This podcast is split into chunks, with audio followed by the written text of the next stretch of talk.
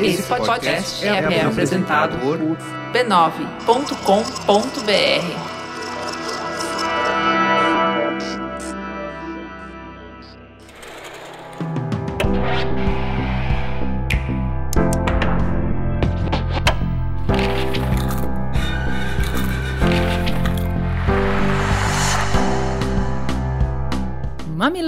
e mamiletes, eu sou a Juva Lauer. Eu sou a Cris Bartz e esse é o Mamilos Cultura, o nosso espaço para compartilhar as reflexões que tivemos a partir de produções culturais. E hoje a gente vai compartilhar o que pensamos a partir do filme Entre Mulheres. It was all waiting to happen before it happened. You could look back and follow the breadcrumbs along the path that led to violence. When we looked back, It had been everywhere. We would be forced to leave the colonies if we do not forgive these men. We know that we are bruised and terrified. When we've liberated ourselves, we will have to ask ourselves who we are.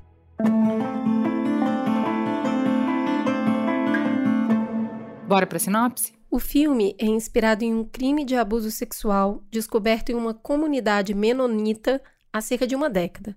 Em uma dessas comunidades foi descoberto que sete homens estavam drogando suas vizinhas com tranquilizante animal para estuprá-las durante o sono, culpando as mais de 100 violações a forças sobrenaturais. Alguns anos depois, a escritora canadense Miriam Tower, que foi criada em uma comunidade menonita, pegou essa premissa e transformou em um romance, focado não nos crimes, mas nas consequências dele. E agora, a atriz Frances McDormand entrou como produtora e Sarah Polley como diretora para transformar em um filme. A película já começa quando os crimes foram descobertos e se passa em sua maior parte dentro de um celeiro, onde todas as mulheres da comunidade elegem oito representantes para deliberarem e decidirem como elas vão lidar com aquela situação. E aí elas têm três opções: não fazer nada, perdoar os homens e continuar, ficar e lutar ou ir embora. Inclusive, essas três opções já é mais do que as oferecidas pelos homens da colônia, incluindo nesses homens os pais, irmãos e maridos das vítimas. As mulheres teriam dois dias para perdoar os seus agressores, ou então elas deveriam deixar a colônia e abrir mão da sua chance de entrar no céu. Qual caminho seguir? Juliana, esse filme, assim, eu assisti e te contei que eu fiquei pensando muitas coisas a partir dele, assim. É, e eu acho que eu queria começar destacando o próprio visual dele. É muito teatral, né? São oito mulheres dentro de um celeiro, acompanhadas por um homem que está ali no papel de escrever tudo que elas falam para registrar, que é a única pessoa que sabe ler e escrever ali dentro daquele celeiro. E o fato de ser um celeiro e ter uma mulher grávida, e celeiro também tem a ver com manjedora, que é o lugar que Jesus nasceu, tem tudo a ver com a religiosidade e também é um lugar que as frestas de luz, através das, das madeiras, vão entrando e parece que é justamente os insights que elas vão tendo sobre tudo o que acontece e de como elas podem mudar. Agora, o que me chamou atenção muito brevemente, assim, foi. É uma resposta tão óbvia, né? Por que, que a gente teria que conversar sobre isso? A gente está nessa época que parece que as soluções são rápidas, fáceis, acessíveis para todo mundo. Uma, uma das principais críticas que eu li sobre o filme é a incapacidade de entender por que, que seria necessário conversar diante de uma situação tão bárbara como essa. E aí, cara, para mim, assim, primeiro, porque sair da comunidade tem um preço muito alto para essas mulheres. Elas são analfabetas, elas não têm renda, elas são mães. Tem gente que não tem para onde fugir Parece que a gente coloca essa situação do tipo, vai lá, quebra tudo, vai embora, como se ela realmente fosse acessível para todo mundo. Eu não acho que é. Elas nunca, elas nunca nem olharam um mapa.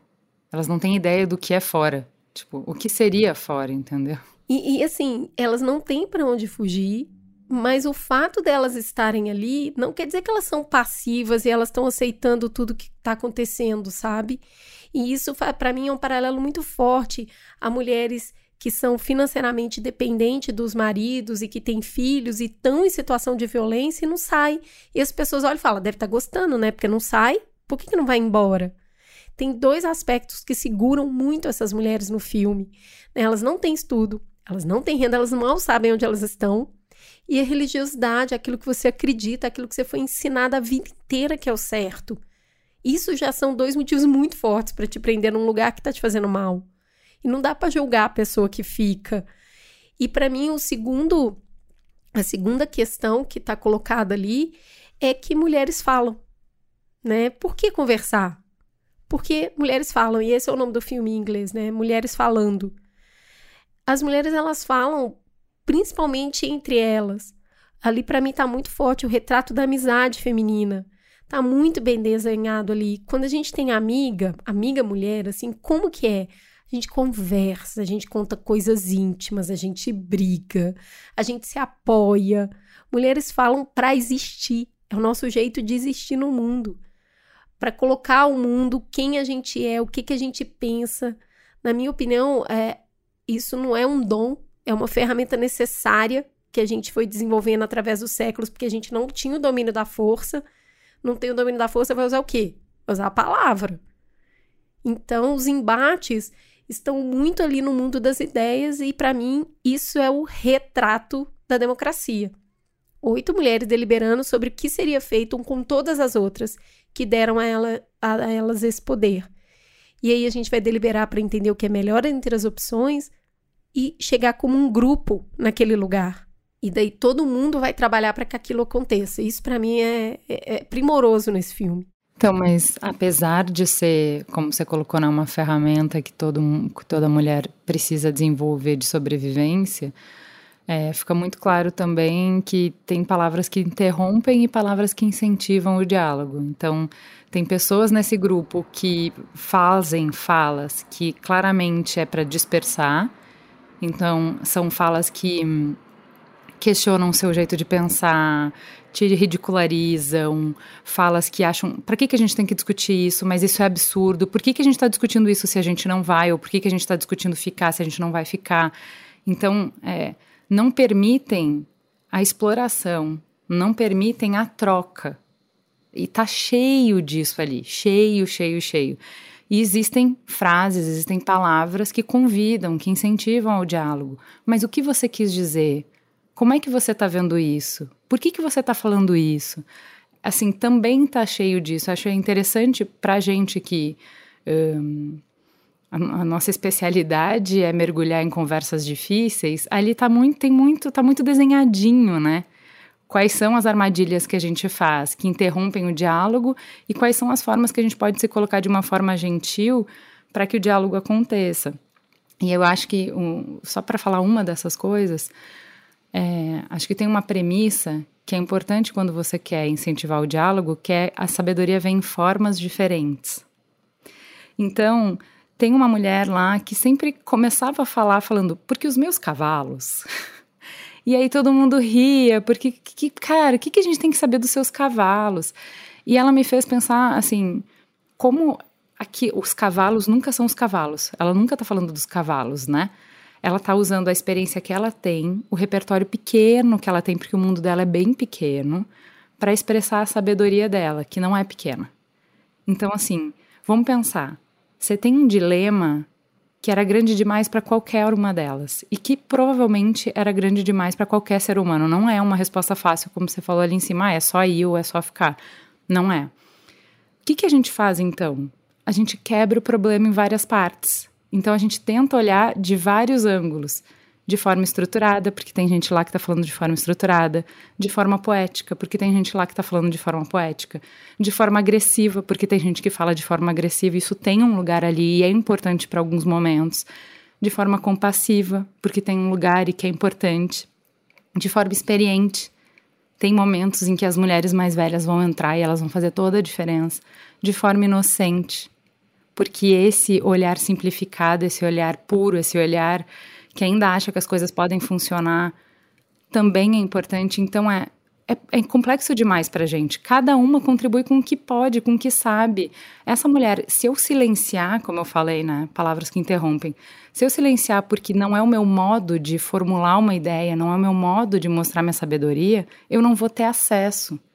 No final, uma coisa que ela fala, que ela usa os cavalos, você consegue ver que tem uma inteligência importante ali. Ela está trazendo um dado importante, mas como é que ela vai traduzir? Ela tem dentro dela. Ela sabe aquilo. Só que como que ela vai explicar para as pessoas o que ela tá vendo? Ela só tem as palavras que ela tem, as palavras que ela tem são os cavalos, cara. Eu concordo plenamente, esse ponto me chamou muito a atenção também, inclusive para mim cavalos e tudo que ela usa, tão parábola, né, que é uma linguagem tão comum na Bíblia. Ela usa várias parábolas ali. E tudo isso porque a gente sente diferente. Mesmo todas elas tendo sido criadas no mesmo lugar e tendo passado pela, por coisas muito semelhantes, as pessoas sentem e formulam o que acontecem com elas de maneira diferente. Eu gosto disso, o fato de ter personas ali, né? Cada uma tá entregando uma persona. Tem desde a, a Salomé, que é a, a, ela tá com muita energia de destruição, ela tá com muita raiva. Tem a Mejal, que sofre ataque de pânico, e aí ela se apoia no cigarro, que não pode, mas é o que ela dá conta emocionalmente. Aí tem a América, que é cética, é cínica. Tem a Ona, que é resignada e amorosa. Cada uma delas entrega um grau diferente de sofrimento. A gente acaba reagindo um pouco assim também. Ah, por que, que a, a é tão cínica? Né? Por que, que a Salomé tá com tanta raiva? E a Ona me chama muita atenção porque ela tá grávida, né? A partir do abuso que ela sofreu num celeiro. E assim, não era o que ela queria. Olha, Vou te falar que eu vou fazer uma leitura muito polêmica aqui, que a Ana me lembrou muito Maria, mãe de Jesus, tá? O que, que aconteceu aqui que eu tô grávida? E eu tô muito resignada, porque é isso aí agora e eu vou criar essa criança da melhor maneira possível. Então, eu, é uma leitura que eu fiz, porque o filme tem um recorte religioso muito forte e nos suscita pensar realmente sobre o que é abuso e que, inclusive, na nossa cultura, ele pode, em alguns momentos, parecer em forma de santificação. Então, o que aquelas mulheres estão elaborando ali enquanto elas falam é como cada uma sofreu aquele trauma. Eu concordo muito com você. Se você invalidar a forma como a pessoa está vivendo o trauma dela, você está desmentindo o que ela está sentindo. É o jeito dela de viver o trauma. E aí, cada um vai sentir de uma forma mesmo. Já que você está falando de trauma e tal, eu acho primoroso o jeito que eles falaram sobre perdão, porque com a matriz católica que a gente tem, é, eu acho importante que a gente fale disso, né? Porque sempre fica aquele perdão que ele, eles fazem a discussão se é perdão ou permissividade. O que, que é a permissividade? Se eu vou apagar sem conversar sobre se eu vou apagar sem nenhum é, arrependimento, sem nenhum, sem deixar claro que teve um erro, sem proteger para que ele não aconteça mais, na verdade eu viro cúmplice, né? Porque o meu perdão é o que te permite, por isso permissividade, continuar no erro. Então você poderia encontrar uma consequência e aí você ia refletir sobre seus atos. Você poderia encontrar um obstáculo, uma barreira e aí você ia ser impedido de continuar errando por forças externas mas não, porque eu te perdoo, você reiteradamente continua fazendo a mesma coisa. Então, a primeira coisa é dessa permissividade, e a segunda coisa é uma reflexão mais interna, né? Quando, ao mesmo tempo, você coloca a importância de você botar um limite, mas você cultiva o valor do perdão. Perdão é importante, é importante para mim. Porque enquanto eu carregar essa mágoa, eu tô sendo punida junto com o meu algoz. Para mim, para os meus valores, é importante, mas eu tenho que conseguir chegar lá pelas minhas próprias pernas e não ser imposto de fora para dentro. Então, o jeito que elas falam é: eu preciso de distância, distância para eu me sentir segura, distância também emocional para que eu sinta que eu não devo nada a ninguém, para conviver com a minha dor, para dar volta nela, para ressignificar, para entender o meu papel, o papel dessa pessoa, as escolhas que eram possíveis para a pessoa, a humanidade dessa pessoa, e aí formar o laço, o vínculo que me permite chegar até o perdão pelas minhas próprias pernas. Então, assim, é raro ver um, um filme que consegue trabalhar com tanta nuance esse tema que é complexo, é difícil mesmo. Eu acho é, que tem uma reflexão importante sobre o perdão estar a serviço de quem? Para que que ele serve? Né? Que hora que ele entra a serviço de quem? O perdão que a gente tem, toda a frase de ofereça a outra face, é, perdoar é divino. É, a gente tem uma personagem que, que de cara, inclusive ela é uma das matriarcas, né? Eu estava falando aqui sobre ser diferente e tem uma questão geracional muito bonita nesse filme, porque tem as avós, as filhas e as netas que inclusive são bem impacientes, né? Bem típico dos mais jovens. Por que que a gente que chatice, isso não acaba. Vocês ficam aí. E aí quando isso tá também ligado ao perdão, tá ligado à geração também, né? Ao geracional. O, per o perdão é uma coisa cultural. Para que, que ele serve, para onde ele vai nos levar, é muito cultural e, e você vê isso muito claro ali nas diferenças geracionais, como o perdão pode funcionar. E é claro que a gente vai levar isso para frente de acordo com o que a gente acredita, mas o perdão, o perdão até hoje esteve sempre muito a serviço religioso e do algoz, né? E aí ele te prende num lugar de se sentir culpada porque não se sente capaz de perdoar. E aí, cara, é continuar no, na violência e nunca mais conseguir sair, né? Muito, muito tenso isso. Eu também fiquei né, dentro desses grandes dilemas que elas estão debatendo, me perguntando se existe diferença entre fugir e ir embora. Né? Essa discussão para mim ficou muito forte. Tem diferença fugir e ir embora? É, Algumas mulheres ali entendem que ir embora, deixar o local, seria uma covardia, enquanto tem um outro grupo que entende que deixar o local seria colocar um limite claro e deixar de compactuar com o que estava acontecendo ali.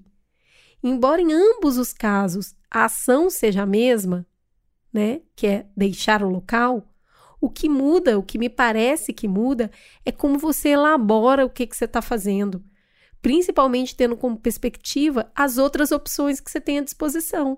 Então, assim, diante dessa. Elas têm três opções, né? Então, elas ou vão embora daquele lugar, ou elas ficam e lutam por mudança, lutam pela, pela colônia, que é a casa delas. Esse negócio também de você ter que sair de casa dói muito. Né? Eu vou ter que abandonar o meu lar por uma violência que eu sofri. São duas violências, né? Perdoar e continuar ali aquela vida como se nada houvesse. Diante dessas opções, sabe, encarar o deixar o lugar como fugir ou ir embora é uma para mim uma das discussões mais bonitas que o filme traz.